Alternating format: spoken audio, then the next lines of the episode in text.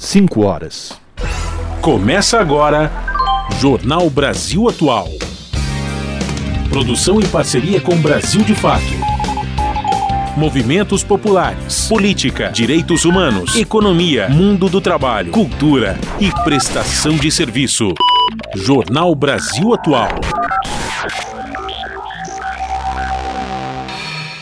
Olá, muito boa tarde. Hoje é sexta-feira, dia 1 de dezembro.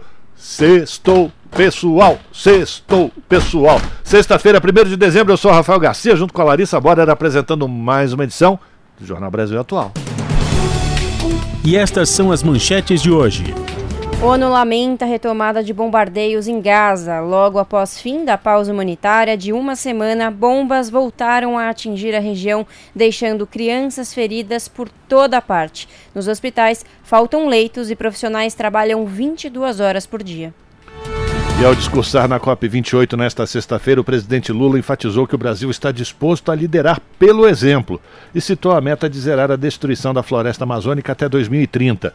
Lula voltou a lembrar que o mundo pode estar diante do maior desafio já enfrentado pela humanidade e criticou conflitos como os registrados no Oriente Médio. Organização das Nações Unidas alerta que se o ritmo do aquecimento global não for reduzido, teremos insegurança alimentar no mundo nas próximas décadas.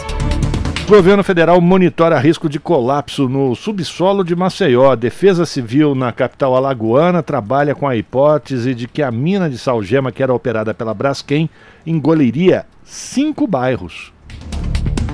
Comissão Externa da Câmara dos Deputados para Fiscalização dos Rompimentos de Barragens aprovou 52, 52 recomendações de ajustes nos acordos de reparação do crime socioambiental de Mariana, em Minas Gerais. Boletim do Ministério da Saúde aponta que quase 200 mil brasileiros vivem com HIV e não fazem o tratamento gratuito que está disponível no Sistema Único de Saúde e as mulheres são as que apresentam piores desfechos em todas as etapas dos cuidados. Movimentos sociais, institutos de pesquisa e representantes do governo federal apontam a viabilidade do Sistema Único de Mobilidade. Câmara analisa a PEC apresentada pela deputada Luísa Erundina. ONU alerta para aumento global da escravidão moderna. As Nações Unidas marcam o Dia Internacional para a Abolição da Escravidão, apontando o crescimento de trabalho forçado nos últimos cinco anos, atingindo 50 milhões de pessoas no ano de 2021. E fique por dentro dos eventos culturais para curtir o final de semana na cidade de São Paulo. Agora são 5 horas, virou o relógio, 5 horas 3 minutos pelo horário de Brasília. Participe do Jornal Brasil Atual por meio dos nossos canais nas redes sociais. No Facebook, facebook.com barra Rádio Brasil Atual. No Instagram, arroba Rádio Brasil Atual. No Twitter, arroba RA Brasil Atual. Se você preferir ter o WhatsApp, anote o número 11 96893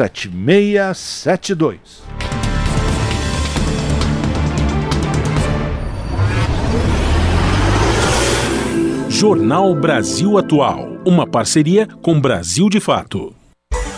Na Rádio Brasil Atual, tempo e temperatura. A tarde desta sexta-feira, aqui na capital paulista, é de tempo firme e abafado. Os termômetros marcam 21 graus neste momento. Não tem previsão de chuva para hoje. Os períodos da noite e madrugada serão de tempo pouco nublado e temperatura agradável na casa dos 20 graus. Em Santo André, São Bernardo do Campo e São Caetano do Sul, mesma coisa. A tarde desta sexta-feira é de tempo abafado e firme. Neste momento, os termômetros marcam 26 graus. Na região do ABC Paulista, não tem previsão de chuva. Tempo firme e limpo. A temperatura na madrugada fica na casa dos 19 graus. Em Mogi das Cruzes, a tarde desta sexta-feira é de tempo pouco nublado e temperatura alta, neste momento 26 graus. Em Mogi também não tem previsão de chuva. Os períodos da noite e madrugada serão de tempo limpo e firme, com temperatura na casa dos 18 graus. Em Sorocaba, a tarde desta sexta-feira também é de tempo abafado e firme, 31 graus agora. Sem previsão de chuva para hoje, no período da noite e madrugada, o tempo fica parcialmente nublado e a temperatura fica na casa dos 20 graus. E em São Luís do Paraitinga, a tarde desta sexta-feira é de tempo firme, de sol entre poucas nuvens. Para hoje não tem previsão de chuva. Durante a madrugada, a temperatura fica na casa dos 18 graus, com tempo parcialmente nublado na região São Luís Paraitinga. No finalzinho do jornal eu volto para falar como fica o tempo neste final de semana. Aqui, ó, já tem spoiler, hein? Vai ser de muito calor. Na Rádio Brasil Atual, está na hora de dar o serviço. 5 horas, 5 minutos, trânsito aqui na cidade de São Paulo, com o tosse de Balbini, indica que são 619 quilômetros de congestionamento na cidade, registrado pela CET no final da tarde dessa sexta-feira, viu gente? A Zona Sul é, está em segundo lugar. Ahá, quem ficou em primeiro lugar hoje foi a Zona Oeste com 191 quilômetros de lentidão. A Zona Sul vem em seguida com 179 a Zona Leste apresenta 105 quilômetros, Zona Norte 90, a região central 54 quilômetros de avenidas, ruas, enfim, monitoradas pela CET, apresentando trânsito congestionado. E a notícia ruim é que a tendência de congestionamento tende a, a tendência tende também é engraçado, né? A tendência é de aumento desse índice de congestionamento para o início da noite. A CET informa também que os carros com placas finais 9 e 0 não podem mais circular no centro expandido da cidade de São Paulo até as 8 da noite por conta do rodízio municipal de veículos. Agora a gente sabe como é que está a situação do transporte público sobre trilhos com Larissa Borer. Boa, no... Boa noite, não. Boa tarde, Lari. Boa tarde, Rafa. Boa tarde, ouvintes. Bom, vamos lá. Segundo o site do metrô, todas as linhas estão operando em situação normal, tudo tranquilinho. E segundo o site da CPTM, Companhia Paulista de Trens Metropolitanos, mesma coisa, viu, Rafa? Todas as linhas estão operando em situação normal. Agora, vamos que eu tenho alguns recadinhos para dar porque tem mudança nas linhas nesse final de semana, hein? Vamos lá. Entre as 4 e 10 horas da manhã do sábado, dia 2, e durante toda a operação comercial do domingo, haverá interdição da circulação de trens da linha 11 Coral no trecho entre as estações Tatuapé e Corinthians Itaquera. Os passageiros serão direcionados para a linha 3 Vermelha, que atenderá exclusivamente a CPTM até o início da operação do metrô, que começa às 4h40. Ainda no sábado, entre as 10 horas da manhã até as 8 da noite, os trens circularão por via única entre as estações Corinthians Itaquera e Tatuapé, com intervalo maior na linha Luz e Estudantes. Os trens farão dois loops internos, Luz até Tatuapé e Corinthians Itaquera e Estudantes. Após as 8 da noite, a circulação de trens na linha ocorrerá entre as estações da Luz e Estudantes. A alternativa para os passageiros é utilizar a linha 3 vermelha do metrô. Já para os passageiros que utilizam o serviço 710, as alterações do fim de semana são nas plataformas de embarque e desembarque da estação Palmeiras Barra Funda, para a realização de obras de rede aérea e último recadinho, das 9 da, das 9 da noite do sábado até as 8 da manhã do domingo, haverá alteração nas plataformas de embarque e desembarque do serviço 710, na, também na estação Palmeiras Barra Funda. As composições com sentido Jundiaí utilizarão a plataforma 6 e os trens sentido Rio Grande da Serra, a plataforma 7. Os trens circularão em via única entre as estações Palmeiras Barra Funda e Água Branca. Recados dados, Rafael, conta pra gente como está a situação das rodovias nessa tarde de sexta-feira. Pois é, para o motorista que vai até a região do ABC não vai encontrar nenhum ponto de congestionamento, mas se o destino final for a Baixada Santista, prepare-se porque a situação não está tão tranquila assim. A Polícia Rodoviária Estadual colocou em vigor a Operação Comboio na Via Anchieta, e isso significa é, uma quantidade de carros grandes e caminhões principalmente parados fazendo aquele grupo né, de veículos que descem em velocidade reduzida, é, escoltados pela, por viaturas da Polícia Rodoviária Estadual, para diminuir a chance de engavetamento na descida da serra. Isso significa que a Anchieta apresenta trânsito lento do quilômetro 31 até o 44 por causa dessa operação comboio. E a rodovia Imigrantes também apresenta trânsito lento, agora do quilômetro 38 ao 43, no início da descida da serra também pela Imigrantes, mas aí por conta de excesso de veículos mesmo, viu, gente? Então, se você vai pegar a estrada agora, atenção, muito cuidado, boa viagem e continue ligado na Rádio Brasil Atual. Rádio Brasil Atual 98,9 FM. Jornal Brasil Atual. Uma parceria com Brasil de Fato. 5 horas 10 minutos. ONU lamenta a retomada de bombardeios em Gaza logo após fim da pausa humanitária de uma semana. Bombas voltaram a atingir a região, deixando crianças feridas por toda a parte. Nos hospitais faltam 3.500 leitos e profissionais trabalham 22 horas por dia. Da ONU News em Nova York, a reportagem é de Felipe de Carvalho. O secretário-geral da ONU, Antônio Guterres, lamentou profundamente o recomeço das operações militares em Gaza nesta sexta-feira ele fez um apelo para que as partes em conflito voltem à mesa de negociação para chegar a um acordo sobre um verdadeiro cessar-fogo humanitário. O representante do Fundo das Nações Unidas para a Infância, UNICEF, James Elder, disse que o som de bombas explodindo pouco depois das 7 horas da manhã, horário de Gaza, foi audível no Hospital Nasser, no sul. Ele contou que jovens aterrorizados e traumatizados reagiram imediatamente, agarrando-se às suas mães com medo. The bomb started just a few seconds after the ceasefire. Falando a jornalistas por videoconferência de Khan Yunis, ele afirmou que as bombas começaram apenas alguns segundos após o cessar-fogo terminar. O representante do Unicef relatou que, ao se aproximar do Hospital Nasser, houve um impacto, um míssil, um foguete. Ele afirmou que crianças com feridas de guerra estão por toda parte e que centenas de mulheres e menores se refugiam no local. O retorno da violência ocorre após o fim de uma pausa de uma semana no conflito entre militantes do Hamas e as forças israelenses, que permitiu a entrega de combustível, alimentos e água extremamente necessários. A pausa permitiu ainda a libertação de reféns detidos durante o ataque surpresa do Hamas em 7 de outubro, no sul de Israel, e a morte de cerca de 1,2 mil pessoas, além da libertação de prisioneiros palestinos detidos em Israel. As autoridades de saúde de Gaza relataram mais de 15 mil mortes desde o início dos ataques israelenses, com milhares de crianças possivelmente ainda enterradas sob os escombros. O conflito também deixou cerca de mil crianças amputadas nas últimas semanas, observou Helder, reforçando os apelos de paz. O alto comissário da ONU para os Direitos Humanos, Volker Turk, expressou profunda preocupação com as declarações dos líderes políticos e militares israelenses planejando expandir e intensificar a ofensiva militar. O reinício da violência em Gaza é catastrófico, disse o chefe de direitos humanos da ONU. Ele apelou que todas as partes e estados com influência sobre eles redobrem esforços imediatamente para garantir um cessar-fogo por razões humanitárias e de direitos humanos. Da ONU News em Nova York, Felipe de Carvalho. Você está ouvindo? Jornal Brasil Atual. Uma parceria com Brasil de Fato. 5 horas 13 minutos. Comissão Externa da Câmara dos Deputados para Fiscalização de Rompimentos de Barragens aprovou 52 recomendações de ajustes nos acordos de reparação do crime socioambiental que aconteceu em Mariana, Minas Gerais.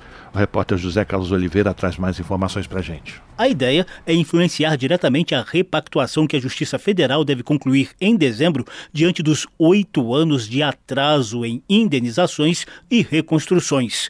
O rompimento da barragem do Fundão das mineradoras Samarco, Vale e BHP Billiton deixou 19 mortos e despejou uma lama de rejeitos de minério de ferro ao longo do Rio Doce, entre Minas Gerais e Espírito Santo, em 2015. O relatório final do deputado Helder Salomão, do PT do Espírito Santo, recomenda, entre outros pontos, efetiva participação dos atingidos na repactuação e novo modelo de governança dos acordos com coordenação do governo federal. A Fundação Renova, representante das mineradoras, deve deixar as funções de executora das ações de reparação. O texto já havia sido divulgado em 21 de novembro, mas recebeu novas sugestões dos parlamentares e da sociedade civil. Uma delas visa enfrentar a dificuldade de reinserção dos atingidos no mercado de trabalho, segundo Salomão. Criar programa de auxílio financeiro emergencial, de renda e de retomada econômica voltada para as populações vulneráveis atingidas com recursos provenientes da repactuação e dos orçamentos orçamentos da União e dos estados, com duração mínima de cinco anos. Outro foco está no socorro aos endividados. Criar um programa nos termos do Desenrola Brasil para renegociação e quitação de dívidas contraídas em bancos por pessoas físicas e jurídicas na condição de produtores rurais e empreendedores diretamente dependentes do Rio Doce, atingidos pelo rompimento da barragem de Fundão. Já o deputado Leonardo Monteiro, do PT de Minas Gerais, recomendou cuidados para evitar desvios de propósito nos recursos da repactuação. E assegurar que os recursos da reparação sejam aplicados exclusivamente nos municípios da bacia do Rio Doce, ou seja, em Minas e no Espírito Santo. Para o deputado Pedro Ayrara, do Patriota de Minas Gerais, também é preciso investir em pesquisa com foco em prevenção. Para que parte desse recurso da repactuação possa também ser aplicado no sentido da gente fomentar a produção de conhecimento especializado para que isso não se repita mais. Entre as 52 recomendações aprovadas também estão indenização calculada por instituições independentes, estudos periódicos sobre a contaminação da população e do meio ambiente, criação do Conselho de Participação Social para acompanhar e monitorar as ações de repactuação, criação de fundos com recursos das empresas, inclusive para atendimento de impactos futuros, e substituição dos termos de transação e ajustamento de conduta, os TETAC, pela obrigação de as mineradoras pagarem as ações de reparação. No Legislativo, o relatório cobra a aprovação do projeto de lei que trata do Marco Nacional sobre Direitos Humanos em Empresas e da proposta sobre multas relativas à reparação de danos em caso de desastre ambiental. Os deputados também pedem a sanção da Política Nacional de Direitos das Populações Atingidas por Barragens, já aprovada pela Câmara e pelo Senado. O presidente da Comissão Externa, deputado Rogério Correia, do PT de Minas Gerais, determinou imediata entrega do relatório a várias autoridades ligadas à repactuação, em busca de resultados concretos na reparação do crime socioambiental de Mariana. O relatório está muito completo e muito objetivo, incluindo aí um novo modelo de governança, onde a empresa seja responsável por aquilo que é determinado, mas também os governos. Estando com esse pressuposto, a gente tem certeza que a reparação será muito mais rápida e valiosa, porque pouco foi feito até o momento. Os trabalhos da Comissão Externa sobre Fiscalização de Barragens vão continuar, a partir de agora, com focos no crime socioambiental de Brumadinho, nas outras barragens que estão em risco de rompimento no país, na proteção a povos e comunidades tradicionais e no aprimoramento da legislação. Da Rádio Câmara de Brasília, José Carlos Oliveira. 5 horas 17 minutos. Cinco bairros de Maceió estão afetados pelo risco iminente de colapso por causa da exploração mineral do, do subsolo. O bairro do Mutange é um lugar quase fantasma. Casas foram abandonadas e portas e janelas foram fechadas com cimento e tijolos depois que o chão começou a afundar. Em novembro, já aconteceram cinco abalos sísmicos na área. As informações na reportagem de Gabriel Correa. As minas no subsolo foram abertas pela empresa Braskem e são, de acordo com o governo de Alagoas, como cavernas subterrâneas, chegam a 50 metros por 70 de altura e foram feitas para extração de sal-gema, muito usado na indústria química. Um ofício enviado pela Braskem apontou que, em uma escala de 0 a 1, a certeza de uma das minas colapsar chegou a 0,8. De acordo com a Defesa Civil, o problema pode gerar efeito cascata em outras minas, rompendo estruturas e afetando os serviços de toda a região metropolitana. Nessa quarta-feira, a Prefeitura de Maceió declarou situação de emergência pelos próximos seis meses. O governo de Alagoas instalou um gabinete de crise para conter os riscos. Uma reunião foi marcada nesta quinta-feira com membros da Defesa Civil Nacional, do Ministério de Minas e Energia e do Serviço Geológico do Brasil. Segundo o governador Paulo Dantas, a Braskem também será contatada para colaborar. Dantas ainda criticou o acordo feito entre a Prefeitura de Maceió e a empresa, de cerca de 2 bilhões de reais. Segundo o governador, a situação é um dos maiores crimes ambientais em áreas urbanas do mundo. Essa conversa da Braskem que é, indenizou justamente as pessoas que foram atingidas é, nesses bairros é mentira. É, os comerciantes da, da, da área também, mais de 6 mil pessoas, é, também não foram indenizadas. Vimos um acordo feito sem nenhuma transparência né, com a Prefeitura de Maceió na ordem de 2 bilhões de reais. A Defensoria Pública pediu o realojamento das pessoas que ainda não saíram das residências. Moradores dos bairros vizinhos também estão com medo. Segundo o representante Maurício Sarmento, a saída das pessoas acontece sob pressão da Polícia Militar e sem indenização.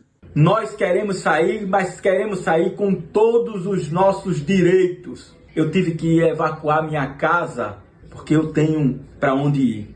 Mas lá tem pessoas que não têm para onde ir e não têm condições de se seguir a sua vida em um outro local sem que tenha ajuda do poder público. No mar próximo da área, até a navegabilidade foi proibida. Mil pescadores estão impedidos de trabalhar. Nossa reportagem não conseguiu contato com a Braskem. A empresa e os órgãos do poder público foram convocados pelo Ministério Público Federal para uma reunião nesta sexta-feira para esclarecer quais medidas estão sendo tomadas. Da Rádio Nacional em São Luís, Gabriel Correa.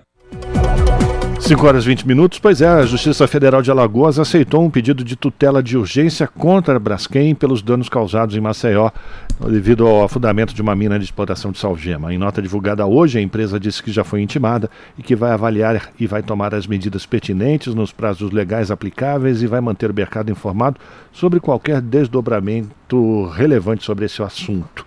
O valor da causa apresentada à Justiça Federal de Alagoas é de um bilhão de reais. A ação civil pública foi ajuizada pelo Ministério Público Federal, Ministério Público do Estado de Alagoas e pela Defensoria Pública da União contra a companhia e o município de Maceió.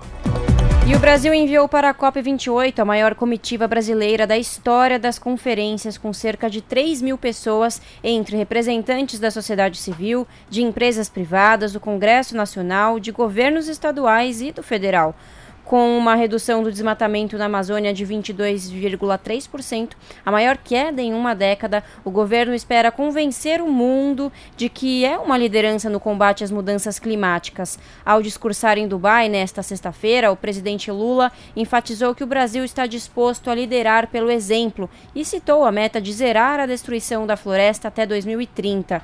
Lula voltou a lembrar que o mundo pode estar diante do maior desafio já enfrentado pela humanidade e criticou conflitos como os registrados no Oriente Médio. Abre aspas.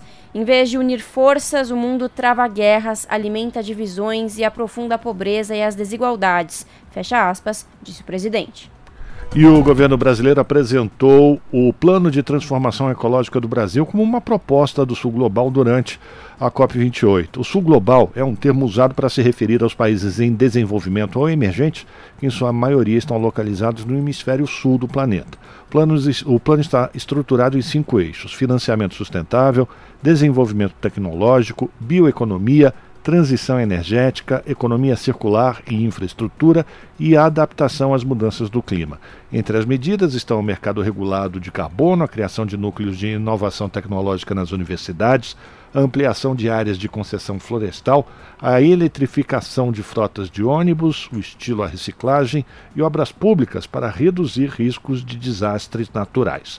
O ministro da Fazenda, Fernando Haddad, citou estudos que indicam que o Brasil precisa, para a transformação ecológica, de 130 a 160 bilhões de dólares de investimentos anuais nos próximos 10 anos, principalmente em infraestrutura. Presente na cerimônia, a ministra do Meio Ambiente, Marina Silva, destacou que é preciso juntar economia com ecologia para enfrentar as mudanças climáticas. E para a gente fazer um balanço dessas duas notícias muito impactantes é, no nosso noticiário de sexta-feira. A gente conversa agora com o professor Wagner Ribeiro, que é professor do Departamento de Geografia da Universidade de São Paulo e também no programa de pós-graduação em Ciência Ambiental, para a gente saber a avaliação do professor Wagner sobre essa situação que está acontecendo lá em Maceió, capital do, das Alagoas, e também a participação do presidente Lula né, nessa primeira rodada de discussões dos governantes lá em Dubai. Professor, muito boa tarde, bem-vindo aqui ao Jornal Brasil Atual. É uma situação muito complicada, né, professor?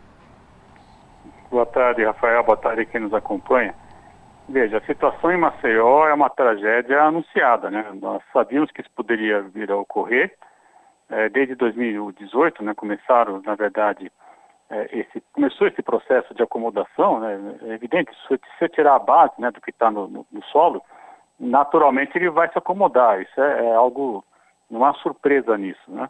A questão é porque se continuou ainda extraindo salgema por mais alguns anos e principalmente porque não se fez um estudo de fato é, geotécnico, né, para poder identificar claramente a extensão dessa mina e justamente é, por meio desse estudo poder verificar as áreas que poderiam ser afetadas por esse processo de acomodação.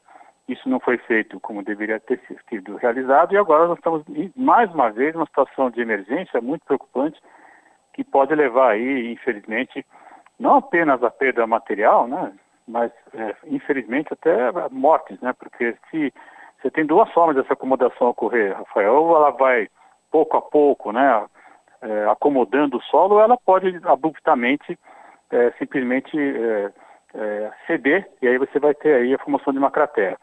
É, nessa segunda alternativa, o quadro é bastante preocupante, porque o que você tiver acima, né, vai vir abaixo, evidentemente. Então, por isso que é necessário sim evacuar a área, mas ao mesmo tempo você não pode evacuar a área sem é, deixando a população à deriva, né, sem nenhum tipo de apoio, de, de, de assistência. E nós estamos falando já de uma situação que envolve aí alguns dados falam em 60 mil pessoas, outros é, falam em 200 mil pessoas afetadas, enfim, é uma área, uma situação bastante preocupante, muito grande, né? É, alguém disse aí que é o maior desastre urbano que se tem registro no planeta, sem dúvida, em termos de quantidade de pessoas afetadas, não há dúvida. E é preciso, então, cobrar medidas rápidas, né, da, da, da, da responsável por tudo isso, que é a empresa, para que ela possa alojar essa população o quanto antes na melhor condição possível. Né.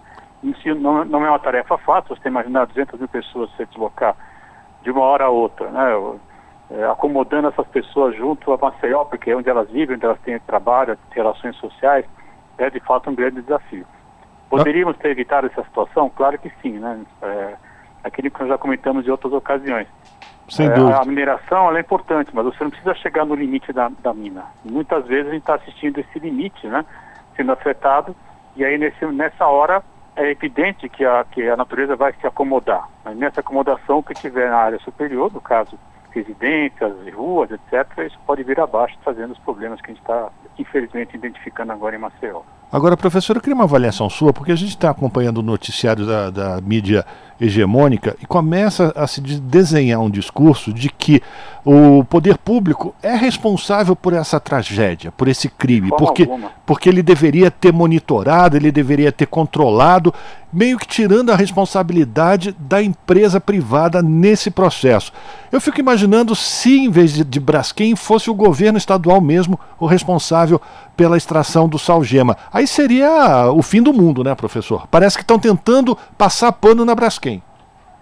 Exato, veja, Rafael, é preciso ter clareza do seguinte, o processo de licenciamento ambiental, que é longo, né? Você tem a licença prévia, a licença de instalação, licença de operação, para simplificar um pouquinho, são três momentos importantes. O problema é que ele é autodeclaratório. O empreendedor é que apresenta um documento dizendo, olha, eu vou fazer isso e vou realizar dessa forma, etc e tal.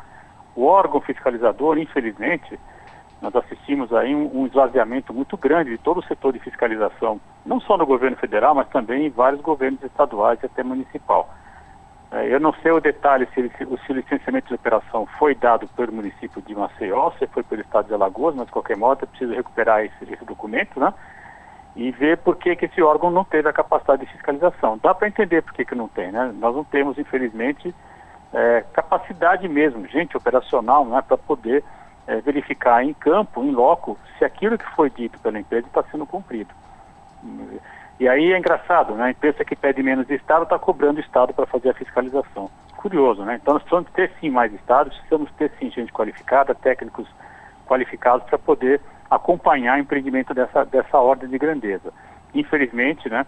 Essa mesma empresa que pede isso critica quando se faz concurso público, tem toda uma campanha contra, os, contra os, o funcionalismo público, por exemplo, que é quem vai, na verdade, é, e defender o interesse público, isso que é importante. Né? Então, é, é, é uma crítica realmente muito curiosa. Eu não, não acompanho já essa, essa, imprensa há algum tempo, acho que vou perco meu tempo de verdade, e, não fico surpreso, Rafael, que esse tipo de argumento esteja aparecendo nesse momento. Pois é, professor. Agora vamos saber a sua avaliação da primeira participação do presidente Lula lá nos Emirados Árabes. Tem muita crítica também acontecendo sobre a realização de uma conferência de preservação do meio ambiente num país que é um dos maiores produtores de petróleo, por sua vez, um dos grandes emissores ou, ou, ou a matéria-prima dos, dos gases de efeito estufa. Como é que o senhor avalia a participação do presidente Lula e o que pode vir de decisões e, e enfim, de discussões desse, desse encontro lá nos Emirados Árabes Unidos, professor?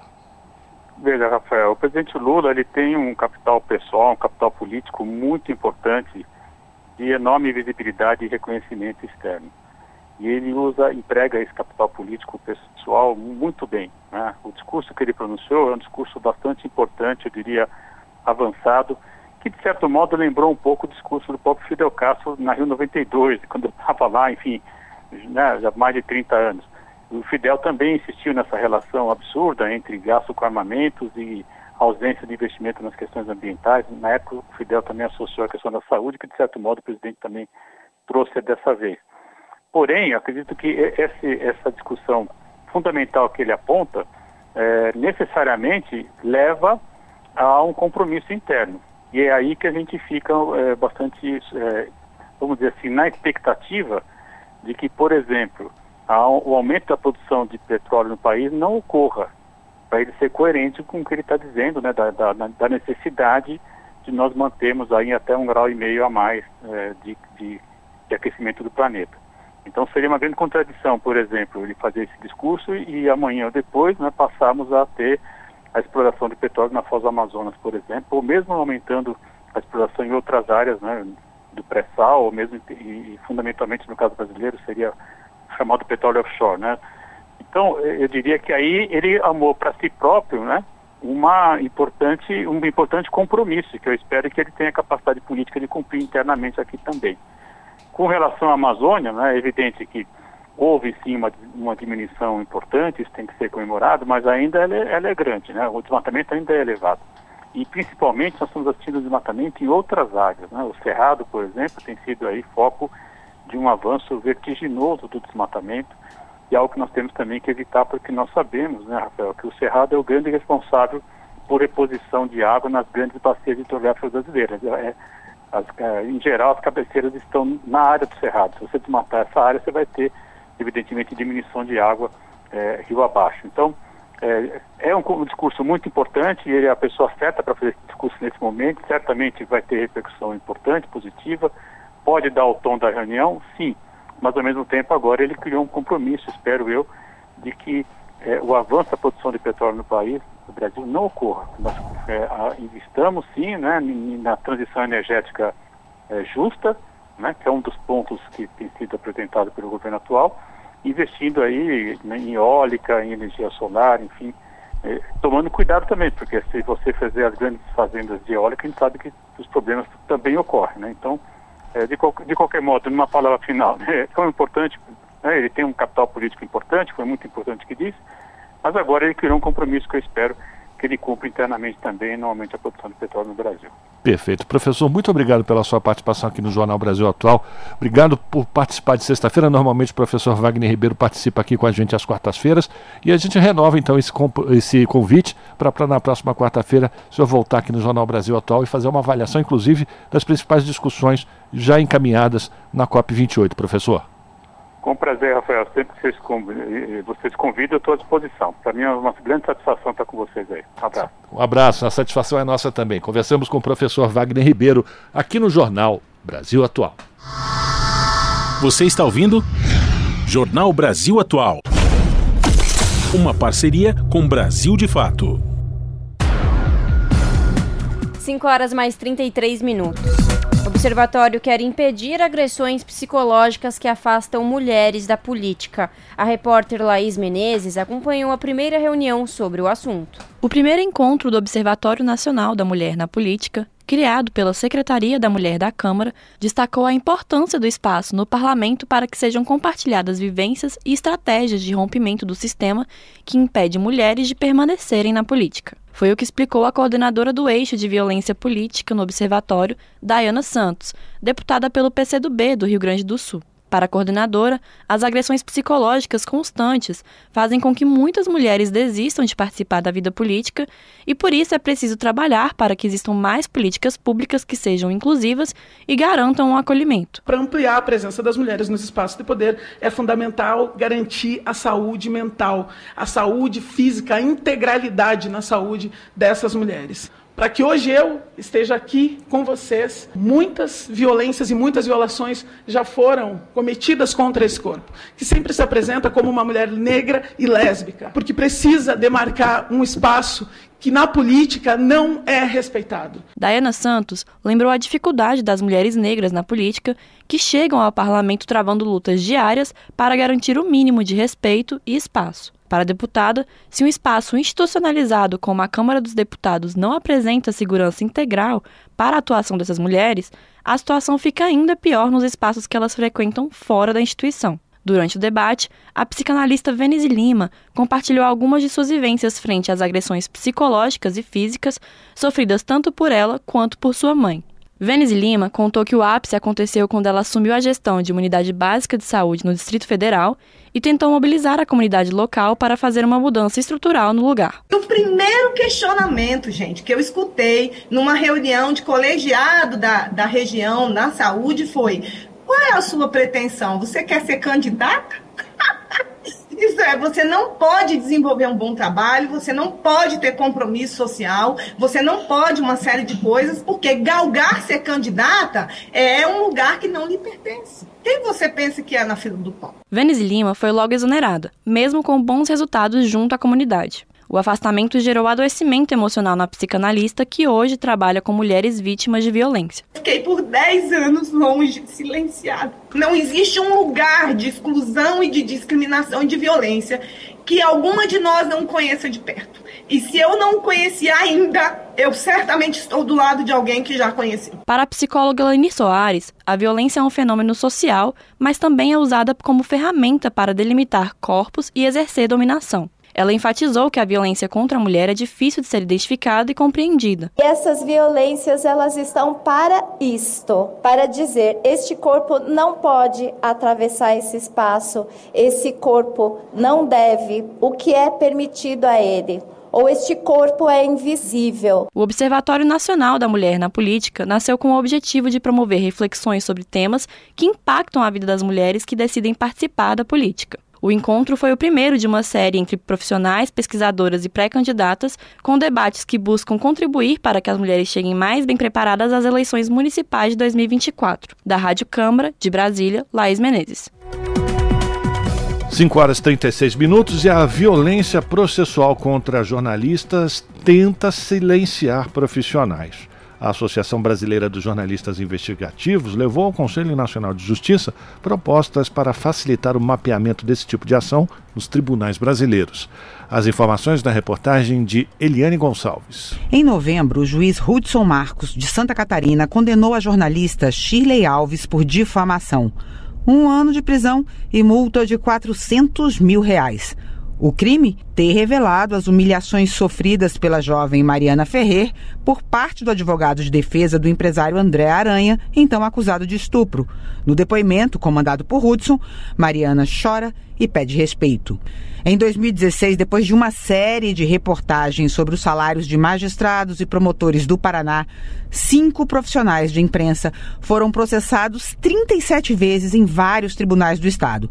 Para comparecer às audiências, eles precisaram se dedicar apenas às ações. Em 2020, uma decisão da Justiça de São Paulo determinou que o site Ponte Jornalismo tirasse do ar a entrevista com uma empresária que denunciava ter sido vítima de racismo quando trabalhava em uma agência de marketing.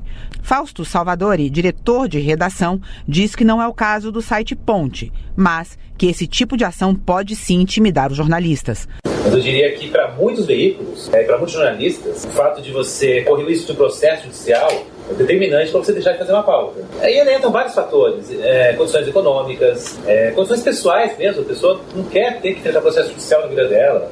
Fausto falou sobre o caso em um debate na Universidade de São Paulo, que discutiu o que vem sendo chamado pelo advogado e pesquisador do tema, Bruno Moura, de violência processual contra jornalistas. Traduz um pouco sobre esse efeito que a gente vem sentindo nos últimos tempos, que é o uso dos poderes do Estado, né, dos poderes constituídos do Estado, numa época do neoconstitucionalismo, de usar o poder judiciário para, não sei se inibir, mas de alguma forma causar algum tipo de desconforto aos jornalistas.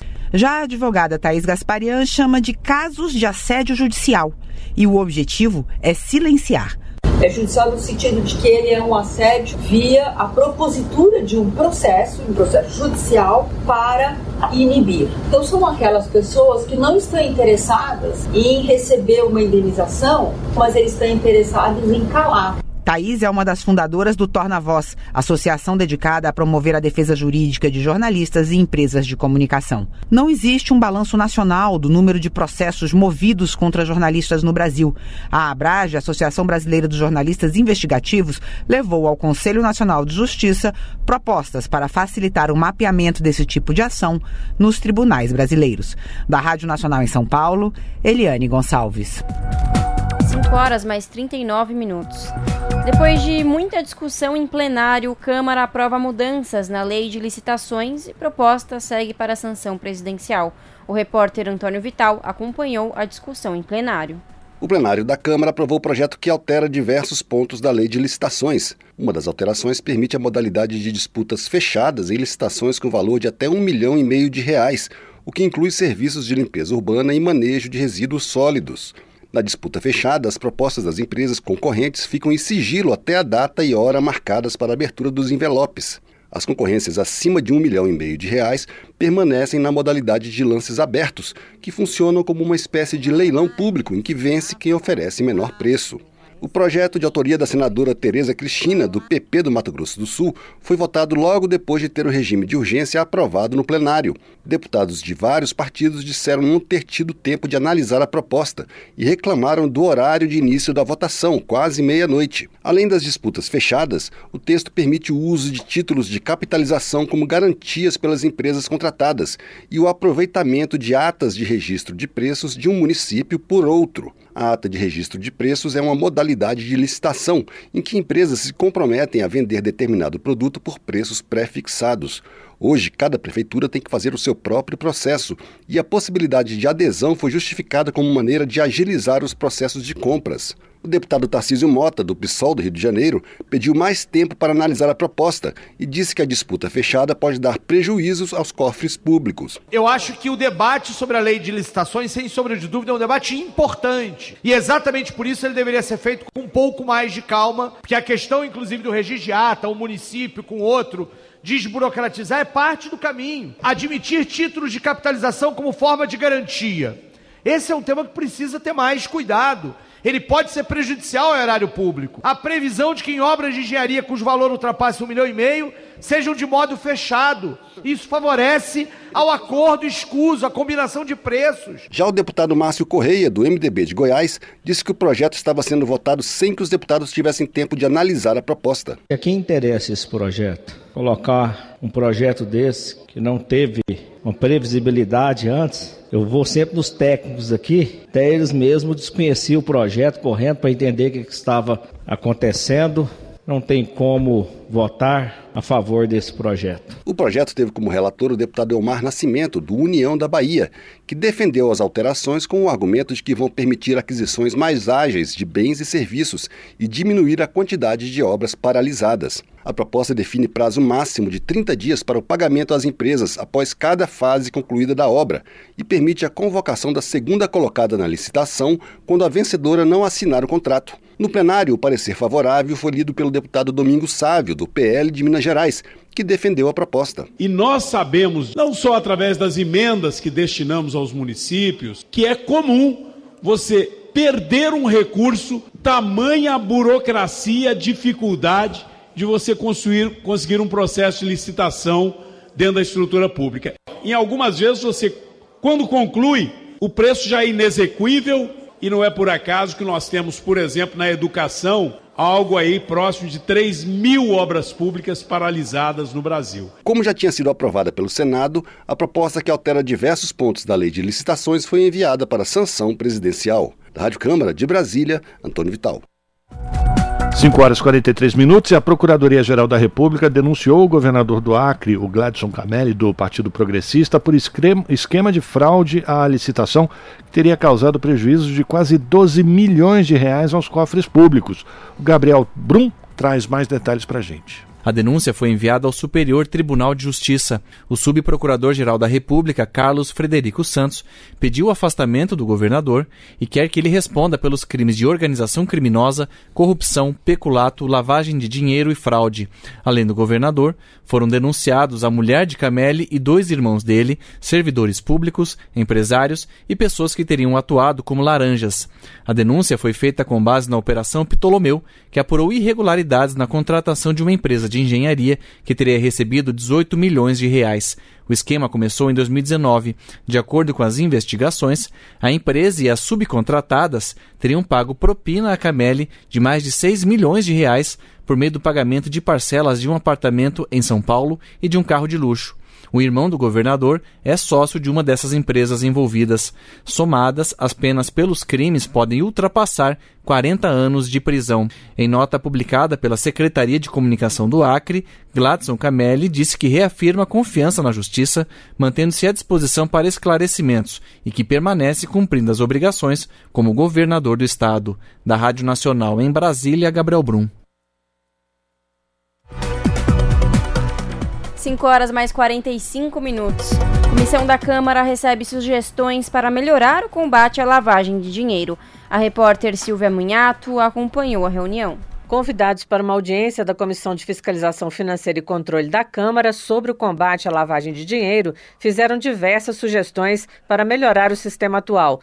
Todos eles afirmaram que é necessário que o Supremo Tribunal Federal decida de maneira definitiva que polícia e Ministério Público podem pedir relatórios de inteligência financeira do COAF, o Conselho de Controle de Atividades Financeiras, sem autorização judicial. Hoje há apenas uma decisão monocrática favorável do ministro Cristiano Zanin. O coordenador da segunda Câmara Criminal do Ministério Público Federal, Henrique Lopes, também sugeriu acabar com as notas de 100 e 200 reais, bloquear contas bancárias com CPFs irregulares, permitir o confisco de bens em processos sem condenação criminal, elaboração de norma pela OAB para combater a lavagem de dinheiro por meio de escritórios de advocacia, além de várias mudanças na legislação para evitar a anulação de processos e facilitar o perdimento de bens. Já Felipe Leal, chefe da divisão de repressão à lavagem de dinheiro da Polícia Federal, disse que é necessário desenvolver ferramentas bancárias para monitoramento online de movimentações suspeitas. A gente tem que trabalhar hoje com fatos atuais, com fatos contemporâneos. Não há mais espaço para a polícia olhar para trás, né? Simplesmente trabalhar em fatos ali pretéritos, mas a gente tem que ter em mente ali o pretérito, as casuísticas delas, é, retirarmos ali tipologias e avançarmos em fatos que estejam acontecendo e nos antecipar em fatos que possam ocorrer. O deputado Áureo Ribeiro, do Solidariedade do Rio de Janeiro, manifestou sua preocupação com a demora na regulamentação das exchanges, que negociam criptoativos. E isso deverá ser feito pelo Banco Central no ano que vem. A gente está tentando lá no Rio de Janeiro combater o tráfico de drogas, combater os milicianos, mas eles pegando esse dinheiro de forma ilegal e transformando esse dinheiro sendo um dinheiro legal sacando em outros países, porque não tem olhado do governo ele podendo transacionar e a gente sabe que o dinheiro está informado, está sendo transacionado por meio de criptoativo, conforme diversas operações da Polícia Federal, diversas operações da Polícia Civil, diversas fontes já claras e objetivas, e a gente não está conseguindo combater. O presidente do COAF, Ricardo Lial, disse que as exchanges ainda não são obrigadas a comunicar movimentações suspeitas ao COAF, mas elas são clientes de instituições que têm essa obrigação. Lial informou que o COAF recebe cerca de 30 mil comunicações diárias. Esses dados são tratados por inteligência artificial e resultaram em 14.300 relatórios de inteligência financeira este ano. Ele também disse que o órgão passou a olhar com mais atenção os casos de financiamento ao terrorismo. Da Rádio Câmara de Brasília, Silvia Minhato. Jornal Brasil Atual. 5 horas e 48 minutos e movimentos sociais, institutos de pesquisa e representantes do governo federal apontaram na Câmara dos Deputados a viabilidade do SUM, que é o Sistema Único de Mobilidade. O tema está em análise na casa por meio de uma proposta de emenda à Constituição que foi apresentada pela deputada Luiz Erondina, que é do pessoal aqui de São Paulo. O repórter José Oliveira traz mais informações. Em seminário na Comissão de Desenvolvimento Urbano, a analista de mobilidade do Instituto Brasileiro de Defesa do Consumidor, Anne Oviedo, explicou que o SUM tem gestão inspirada no SUS e no SUAS, que orientam as ações públicas em saúde e assistência social. A gente começa lá no município, melhora a estrutura de participação social. No estado, a gente tem um sistema de gestão das regiões metropolitanas, um incentivo à produção e construção de consórcios e um sistema para lidar com o transporte intermunicipal interurbano. E aí a gente chega no governo federal, onde a gente tem um debate sobre como distribuir esses recursos e quais são as diretrizes básicas dessa política. A ideia do Sistema Único de Mobilidade é corrigir o atual quadro crítico do transporte público brasileiro, marcado por tarifa alta, baixa qualidade de serviço e falta de transparência sobre investimento e custeio. Uma das fundadoras do Observatório dos Trens, Rafaela Albergaria, apresentou o estudo quem tem menos paga mais, que mostra como o transporte aprofunda as desigualdades sociais diante do peso elevado nas despesas da população mais pobre, sem falar do sofrimento diário em ônibus velhos e superlotados. Rafaela citou um exemplo recente do Rio de Janeiro. O caso de uma mãe que tem que quebrar os ônibus porque a criança começa a passar mal sem ar condicionado, ela quebra a vidraça do ônibus para a criança poder respirar. Os defensores do SUM afirmaram que um dos princípios básicos do sistema é garantir mais nas regiões com menos infraestrutura de transporte. Integrante do Observatório da Mobilidade Urbana de Salvador, Daniel Caribé garante que há recursos, mas falta articulação entre União, estados e municípios. O novo PAC tem bilhões para a mobilidade urbana, como teve em outros momentos da história do país, e não resolve o problema. As cidades brasileiras continuam reproduzindo desigualdades, segregações, porque não há articulação. A tarifa zero ou passe livre faz parte dos objetivos do Sistema Único de Mobilidade. O INE INESC, Instituto de Estudos Socioeconômicos, calcula em 71 bilhões de reais o impacto anual dessa medida nos cofres públicos. A assessora política do INESC, Leila Saraiva, sugeriu um fundo para bancar a tarifa zero com recursos vindos de três fontes. Por parte da União, de taxações específicas da gasolina e mais uma reformulação do funcionamento do Vale Transporte. Por parte dos estados, a gente pensaria numa taxação extras no IPVA e dos impostos municipais, uma parte do IPTU, mais eventuais taxas de cobrança pelo uso do espaço público. O deputado Gilmar Tato, do PT de São Paulo, lembrou que cerca de 90 municípios brasileiros já adotam a tarifa zero e que a Frente Parlamentar sobre o tema busca ampliar as formas de financiamento. O coordenador-geral de mobilidade urbana do Ministério das Cidades, Antônio Espósito Neto, admitiu a complexidade da articulação interfederativa em torno do Sistema Único de Mobilidade, mas disse que a discussão é oportuna. É desafiador, sim, mas não é impossível. A gente, além da parte legislativa, vai ter que evoluir também na parte infralegal, na parte também de planejamento, de gestão, institucional, gerencial, até na parte de tecnologia da informação, para conseguir botar de pé um sistema único. Organizadora do debate, a deputada Natália Bonavides, do PT do Rio Grande do Norte, defendeu o sistema único de mobilidade, sobretudo para assegurar que, por meio do transporte público de qualidade, o cidadão acesse todos os demais direitos individuais. Não tem como mudar a perspectiva de prioridade de um sistema de transporte sem repensar isso aqui. O que hoje os subsídios são para financiar empresas ou financiar um direito. O, o não ter dinheiro para pegar um ônibus é uma questão limitadora de acessar tudo mais. Representante do Ministério do Meio Ambiente, Alberto Maluf ressaltou que o incentivo ao transporte coletivo presente no SUM está de acordo com as políticas públicas de menor emissão de gases poluentes. Da Rádio Câmara de Brasília, José Carlos Oliveira. O melhor do circuito alternativo, agora na nossa agenda cultural. De rajada, viajadão, um boladão, era o terror do 77 herói dos pivetes. Sextou! E já sabem, né? Às sextas temos agenda cultural com eventos para todas as idades, todos os gostos, todas as tribos. E melhor, naquele precinho camarada. Então, bora lá! Herói fatídico canivete, ô cabra da peste, eu só tô vendo você pulando calçada como obstáculos. E para começar daquele jeito, o cantor Iago Próprio se apresenta hoje e amanhã no Sesc Santo Amaro. Hoje às nove da noite, sábado às oito da noite. Iago próprio reúne influências musicais periféricas e latino-americanas em suas criações. Nascido na zona leste de São Paulo, ainda criança foi morar com a mãe, em Caracas, na Venezuela. De volta ao Brasil, traça caminho forte com o funk e o rap nacional. Sabotage, Duda Marapé, Sombra e Racionais. Ao mesmo tempo que absorvia nomes como Chico Buarque, Moreira da Silva, Pedro Luiz e A Parede. Dessa mistura da rua com a arte periférica, Iago vai matutando a poética urbana que não se fecha num mundo só. Caminhão, que se eu perco a curva me aborrece. Me beijar comigo, dando uns tragos, eu tranco, fecho a porta. Se tiver perigo, eu paro negar. É hoje, sexta-feira, às nove da noite, no Teatro do Sesc Santo Amaro. E Água Próprio mandando aquele som. Ingressos meia entrada a 25 reais. E amanhã repeteco com a apresentação do Iago Próprio às 8 da noite. O Sesc Santo Amaro fica na rua Amador Bueno, número 505, Santo Amaro, São Paulo.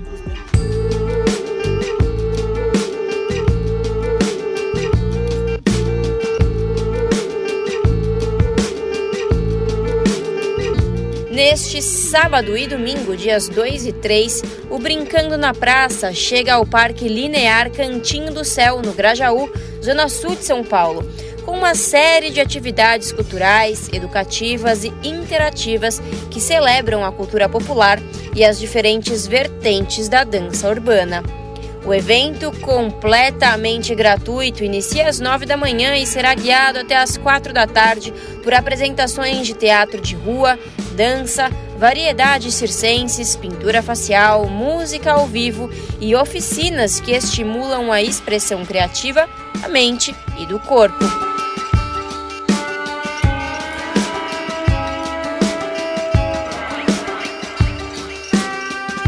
Entre os destaques de sábado, dia 2, no Grajaú, o projeto abre caminhos para o universo das danças urbanas, com a batalha Session delas. O grupo é formado por cinco dançarinas que reforçam o protagonismo feminino nas danças da cultura de rua. Já no domingo, dia 3, outra atividade do universo da dança de rua volta à cena ao meio-dia e meia com a apresentação da Movendo Objeto Battle que propõe uma interação entre movimentos do corpo com objetos do cotidiano. Festival Brincando na Praça no Grajaú neste sábado e domingo, das 9 da manhã às 4 da tarde, onde Parque Linear Cantinho do Céu, Rua Nossa Senhora de Fátima, número 364, Cantinho do Céu, São Paulo.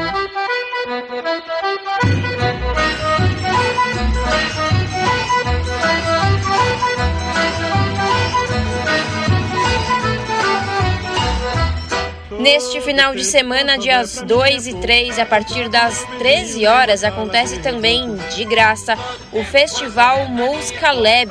O evento é um movimento cultural de valorização da música brasileira com estética jovem e atual. Nesta segunda edição, os artistas vão tocar de tudo, desde samba rock até forró de pé de serra, passando pelo jazz soul, rap funk e rock. Pra mim é pouco, pra dançar com meu vizinho numa sala de reboco. Todo tempo, quanto houver pra mim é pouco, pra dançar com meu vizinho É neste final de semana, dias 2 e 3 de dezembro, a partir das 13 horas, Festival Música Lab, trazendo muita música e melhor, tudo de graça. Onde Centro Cultural Olido, Avenida São João, número 473, Centro Histórico, São Paulo. E para retirar o ingresso de forma gratuita, acesse o site simpla.com. Meu cachimbo as ervas da mata. O meu cachimbo defuma, defuma com as ervas da mata. E neste domingão, dando as boas-vindas ao último mês do ano, rola também o evento Casa Aberta Condô Cultural, com muitas atividades para os adultos e as crianças. O Condô Cultural, localizado na Vila Anglo-Brasileira, zona oeste da capital paulista, estará de portas abertas ao público com uma intensa programação de atividades artísticas, sociais e ambientais para todas as idades. O evento acontecerá das 9 da manhã às 7 da noite e é totalmente gratuito. A programação contará com mostra de artes visuais, oficinas, atividades para crianças, teatro, música, exibição de filme, além da lojinha Condô, ponto de arte indígena, café caipira e outras atividades. E um dos destaques do evento são as aulas gratuitas de yoga, pilates e tai chi. Quem já está procurando presentes de Natal poderá encontrar inúmeras opções autorais no ponto de arte indígena que reúne criações de artistas, artesãs e artesãos indígenas de diferentes etnias do Brasil.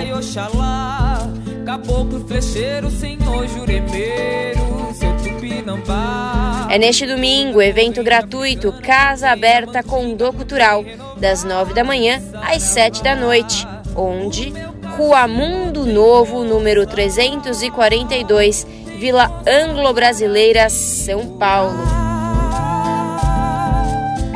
Larissa Borer, Rádio Brasil Atual. Tem força e proteção pra dar. meu cachimbo tem força, tem força, tem força para me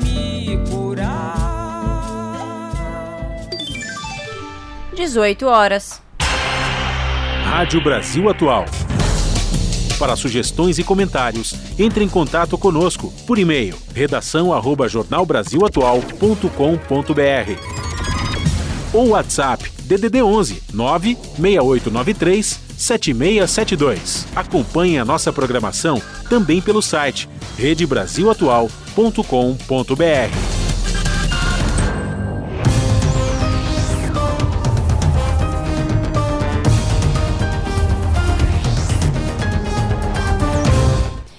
Chegou aquele momento de fazer conexão com a redação do seu jornal para a gente saber quais são os destaques da edição desta sexta-feira, fechando aí mais uma semaninha. O seu jornal começa pontualmente às 7 da noite no canal digital 44.1 ou pelo YouTube, youtube.com barra RedeTVT, no comando dela, a apresentadora Ana Flávia Quitério. Boa noite, Flavinha! Quais são os destaques desta sexta?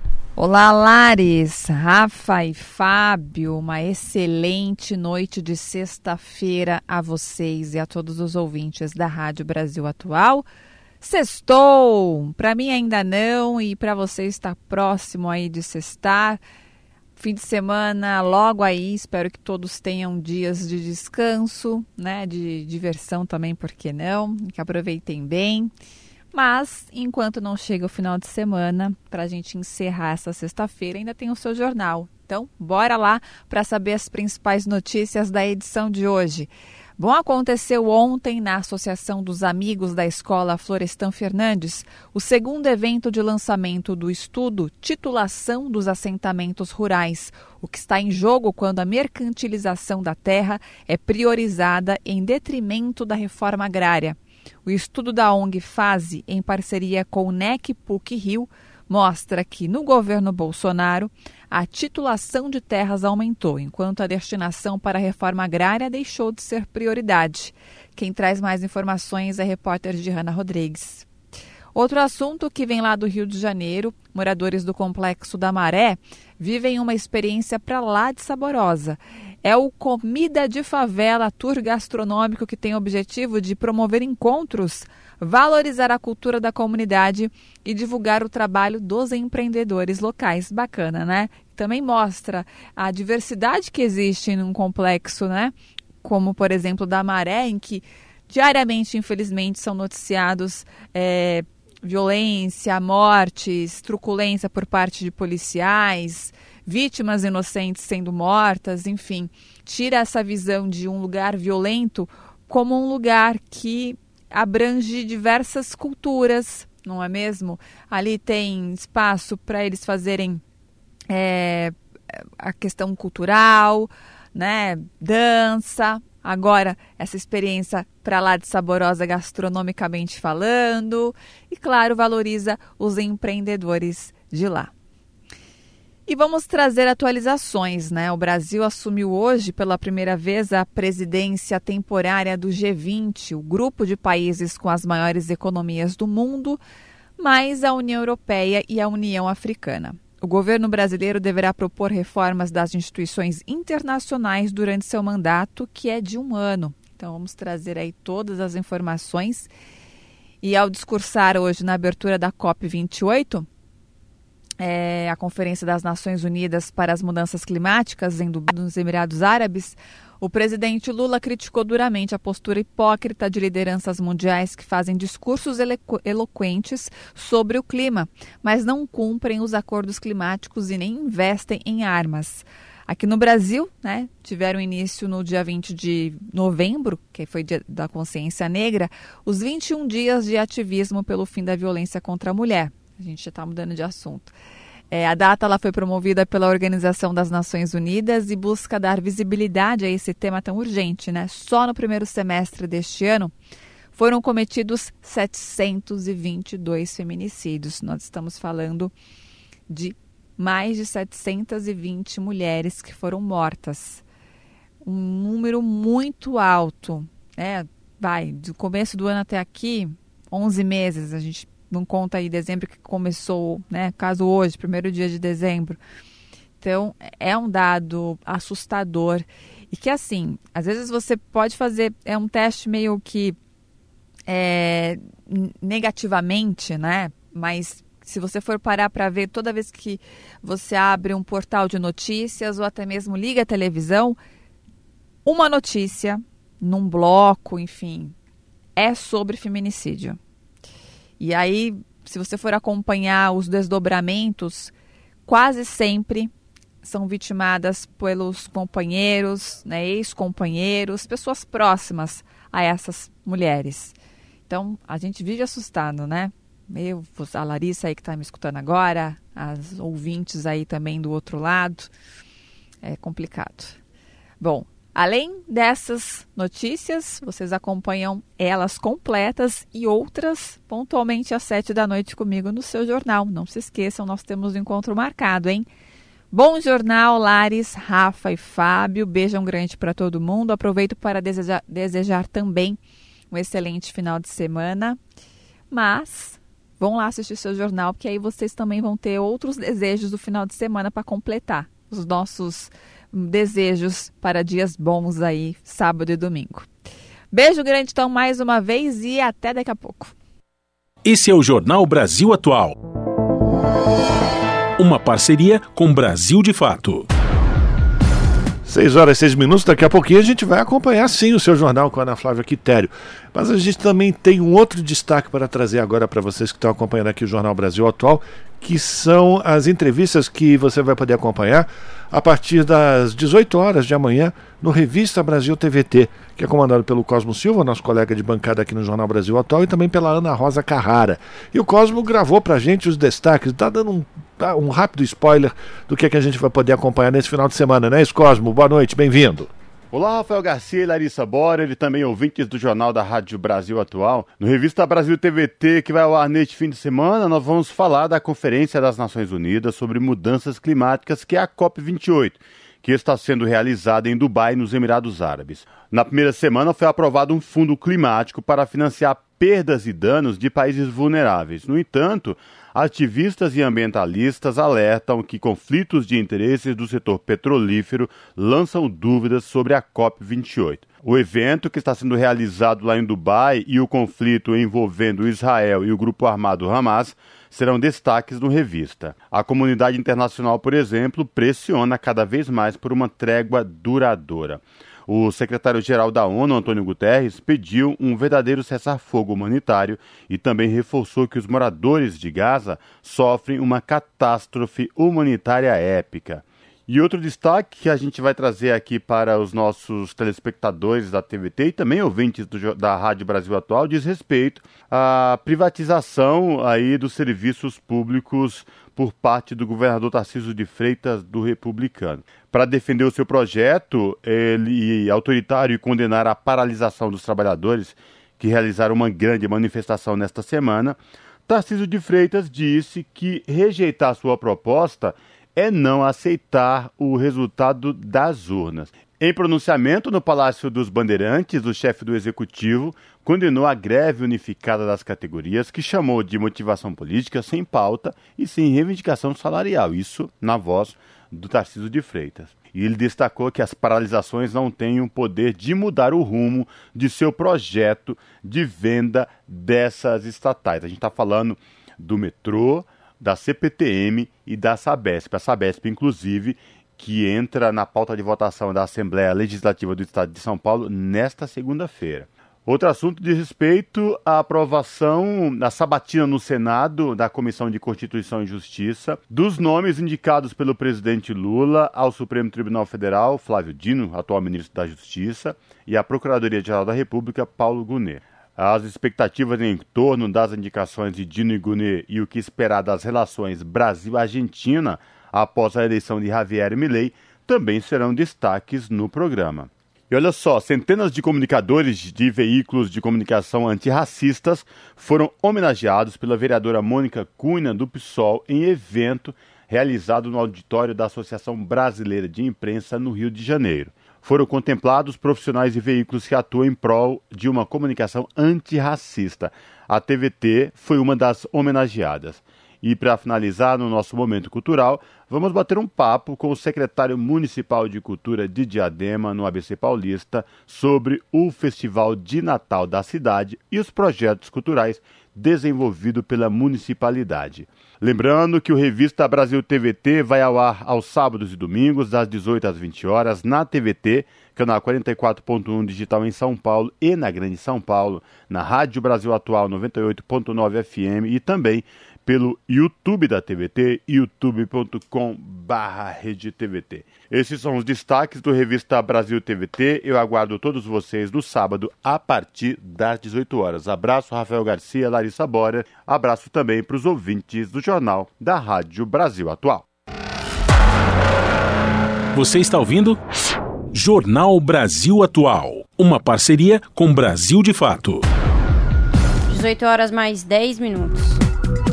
Câmara aprova a regulamentação da instalação de usinas de energia eólica em alto mar, com previsão de contratação de termoelétricas pelo sistema elétrico. O repórter Antônio Vital acompanhou a votação. O plenário da Câmara aprovou o projeto que regulamenta o processo de autorização e instalação de usinas de geração de energia elétrica, como eólica e solar, em alto mar. Entre outras mudanças na legislação, a proposta permite estudo menos rigoroso que o de impacto ambiental caso os impactos do empreendimento não sejam considerados graves, mas prevê responsabilização da empresa em casos de danos causados a pessoas, ao meio ambiente e à plataforma continental. O projeto provocou discussão em plenário com a inclusão de dois artigos no projeto original.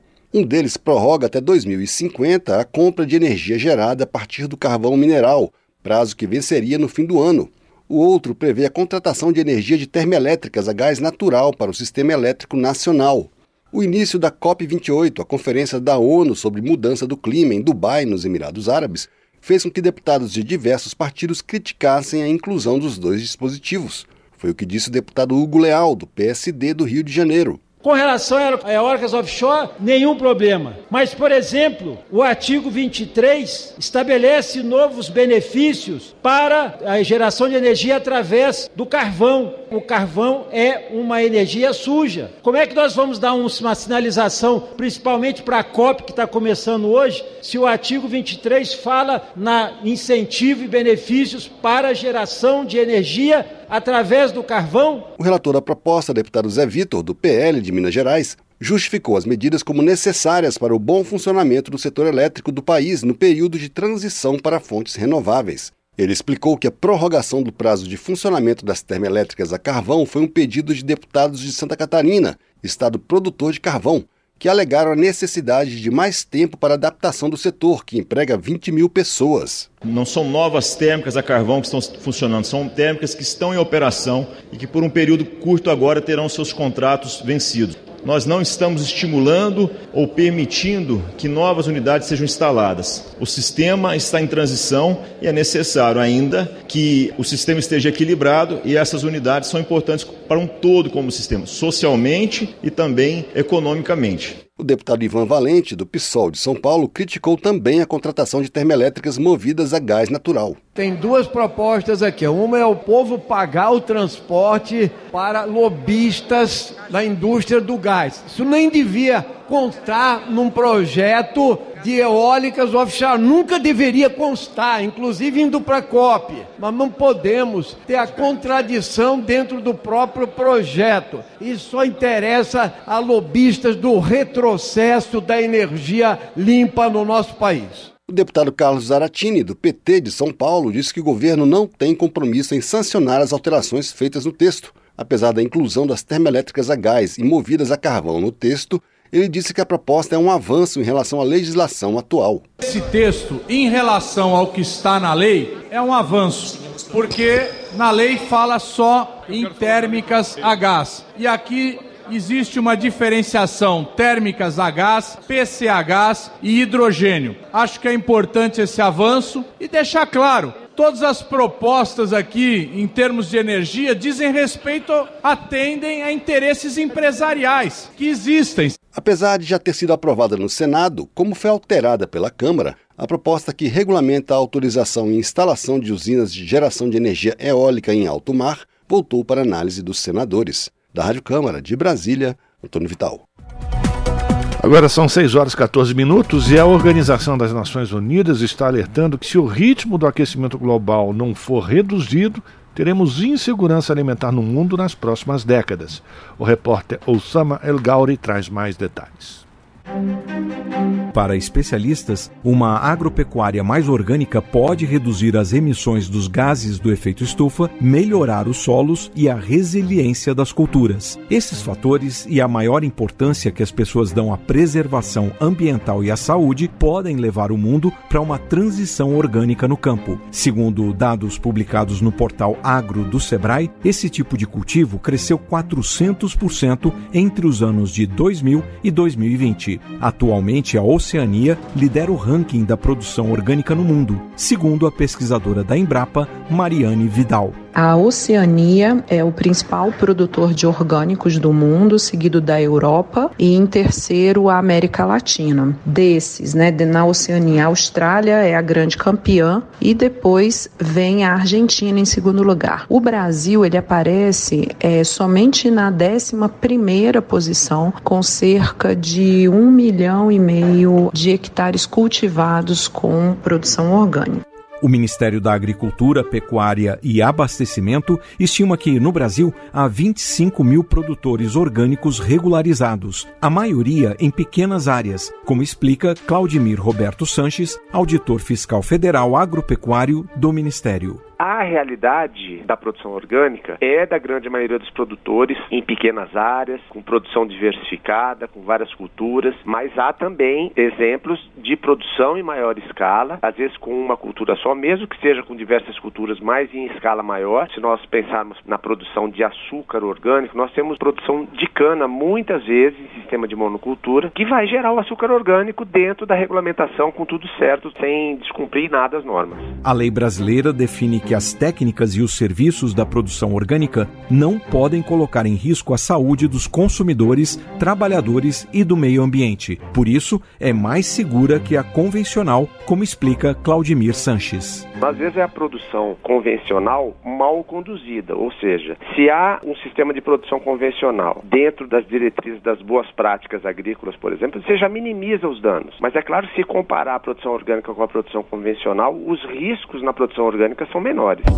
Essa prática, de acordo com o auditor fiscal, reduz a contaminação do solo, da água, do ar e dos alimentos. O desperdício de qualquer espécie, como o da água e dos próprios alimentos, também é reduzido e o bem-estar dos animais precisa ser garantido. Nas lojas, o produto orgânico é identificado pelo selo CISORG, do Sistema Brasileiro de Avaliação de Conformidade Orgânica. Já nas feiras, o produtor orgânico não precisa do selo para venda direta ao consumidor, mas precisa ter cadastro junto ao Ministério da Agricultura. Mas toda essa cadeia de certificação e produção ainda não está totalmente estruturada e enfrenta dificuldades. A pesquisadora da Embrapa, Mariane Vidal, fala sobre essas dificuldades. Diversos produtores orgânicos ou em conversão, né, técnicos, comerciantes, produtores de insumo e outros, enfrentam dificuldades para compreender e se adequar aos mecanismos de avaliação da conformidade orgânica e de atender às exigências de registro e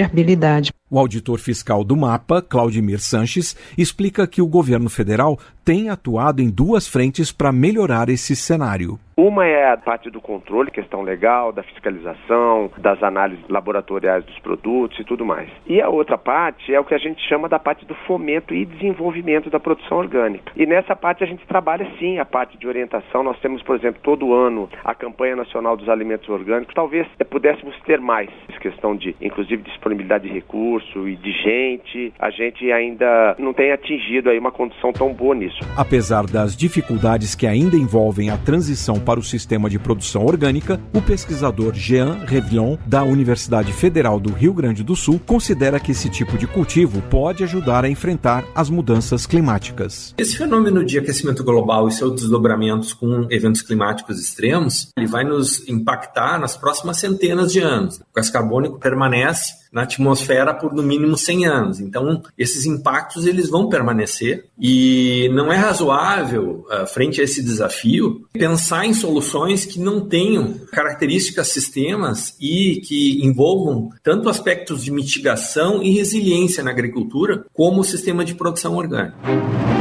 A COP28, a Conferência do Clima que acontece agora em Dubai, nos Emirados Árabes Unidos, tem como tema a emergência climática mundial. E a grande expectativa é que os países definam prazos e medidas para combater o aquecimento global e as mudanças climáticas. Com produção de Salete Sobreira, edição de Sheila Noleto e sonoplastia de José Maria Pardal, da Rádio Nacional em Brasília, Osama El Gauli.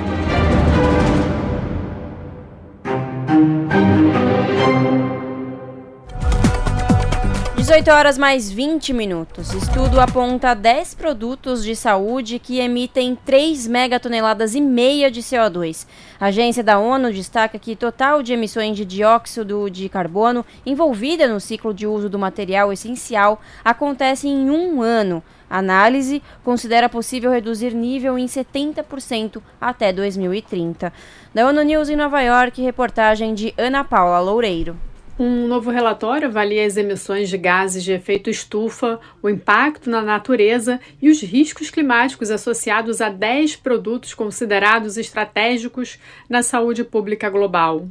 O material verificado pela agência global, Unitide, é usado no combate a infecções como HIV, tuberculose, malária e ainda intervenções em favor da saúde de mulheres e crianças, além da resposta a emergências globais.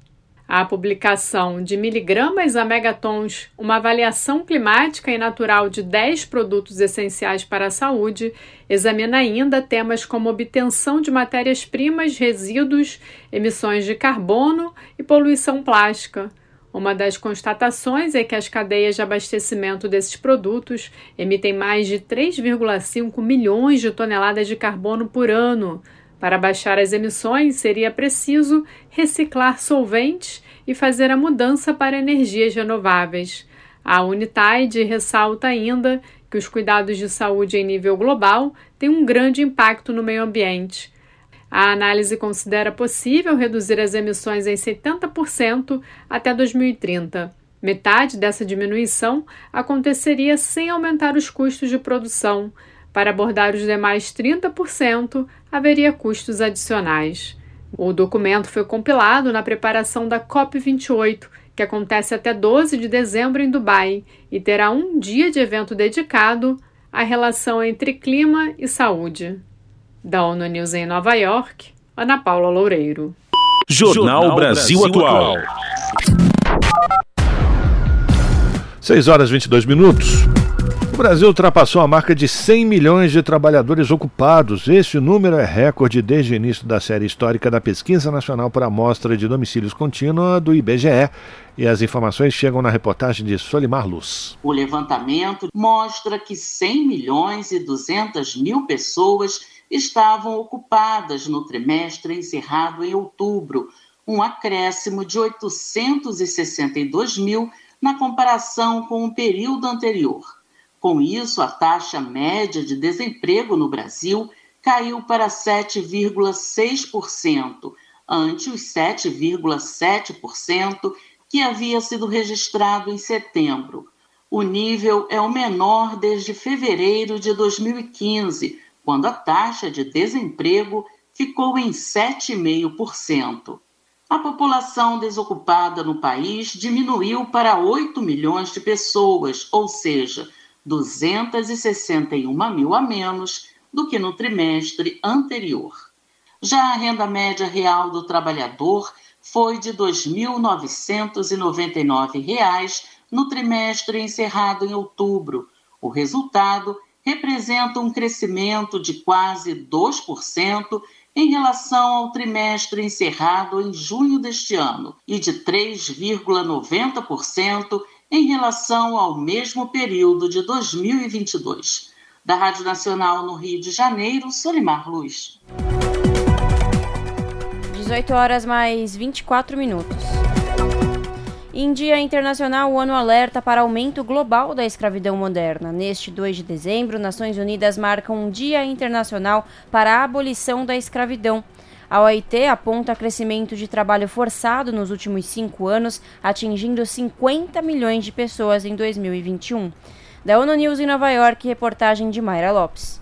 Neste 2 de dezembro, as Nações Unidas marcam o Dia Internacional para a Abolição da Escravidão. Em mensagem para a data, o secretário-geral da ONU, Antônio Guterres, afirma que a escravidão é tanto um horror histórico quanto uma indignação contemporânea. Ele destaca que o dia deve lembrar tanto das vítimas do passado, ressaltando os milhões de africanos explorados, brutalizados ou mortos durante o comércio transatlântico de escravos, como as 50 milhões de pessoas presas na escravidão moderna. As últimas estimativas da Organização Internacional do Trabalho mostram que o trabalho forçado e o casamento forçado aumentaram significativamente nos últimos cinco anos. Em 2021, 10 milhões a mais estavam em escravidão moderna, em comparação com as estimativas globais de 2016, totalizando 50 milhões em todo o mundo. Mulheres e crianças permanecem desproporcionalmente vulneráveis. Segundo Guterres, os apelos para enfrentar os efeitos duradouros da escravidão e do colonialismo estão se tornando mais altos. Ele adiciona que o mundo deve responder com os países reconhecendo a verdade e oferecendo reparações. O chefe da ONU ainda recomenda que empresas e outras partes devem se juntar a esse processo ao abordar seus próprios vínculos com o escravismo e o caso das reparações. Da ONU News, em Nova York, Mayra Lopes. Você está ouvindo? Jornal Brasil Atual. Uma parceria com Brasil de Fato a pluralidade de ideias e a informação confiável nunca foram tão necessárias. Você que gosta do conteúdo jornalístico produzido pela Rádio Brasil Atual e pela TVT tem uma missão muito importante: dar o seu apoio para que nossa voz continue cada vez mais forte. Jornalismo independente, com responsabilidade com a notícia e com a democracia, só é possível com a participação e o apoio popular. Acesse o site catarse.me/tvt Faça a sua assinatura e nos ajude com sua contribuição. Rádio Brasil Atual e TVT. Compromisso com a notícia. Compromisso com você. Na Rádio Brasil Atual. Tempo e temperatura. O tempo será de sol e calor neste final de semana. Na capital paulista, os dois dias serão de solzão e tempo bem abafado. No sábado, máxima de 33 graus e mínima de 18 graus. Dia bem quente e abafado, sem previsão de chuva. E domingo, máxima de 33 graus e mínima de 19 graus. Dia firme, ensolarado e bem quente. Apenas no período da noite tem previsão de pancadas de chuva com intensidade fraca a moderada. Chuva passageira e localizada. Na região do ABC Paulista, o final de semana também será de altas temperaturas. Sábado, máxima de 32 graus e mínima de 18. Dia de tempo firme, solzão e calor, sem chance de chuva. No domingo, na região do ABC Paulista, a mesma coisa. Temperatura mais alta, tempo seco e firme, sem previsão de chuva, com máxima de 33 graus e mínima de 18 graus. Final de semana em Mogi das Cruzes também será de sol e calor. Os dois dias serão de tempo firme, seco, de solzão e sem chance de chuva. A temperatura também não muda nos dois dias, tanto sábado como domingo. Temperatura máxima será de 32 graus e a mínima de 17 graus na região de Mogi das Cruzes. Tempo quente e abafado também no final de semana em Sorocaba. Os dois dias serão de tempo bem quente, calor, sol ardido e forte e sem chance de chuva. A temperatura também não muda nos dois dias, máxima de 34 graus e mínima de 18 graus. E aí em São Luís do Paraitinga, tudo igual, viu minha gente? O final de semana será de sol e calor, tempo firme, de muito solzão, sem chance de chuva. Sábado, máxima de 32 graus e mínima de 17 graus. E domingo, máxima de 33 graus e mínima de 17 graus. Bom final de semana a todos. Larissa Borer, Rádio Brasil Atual. E a gente termina aqui mais uma edição do Jornal Brasil Atual, que teve trabalhos técnicos do Fábio Balbini.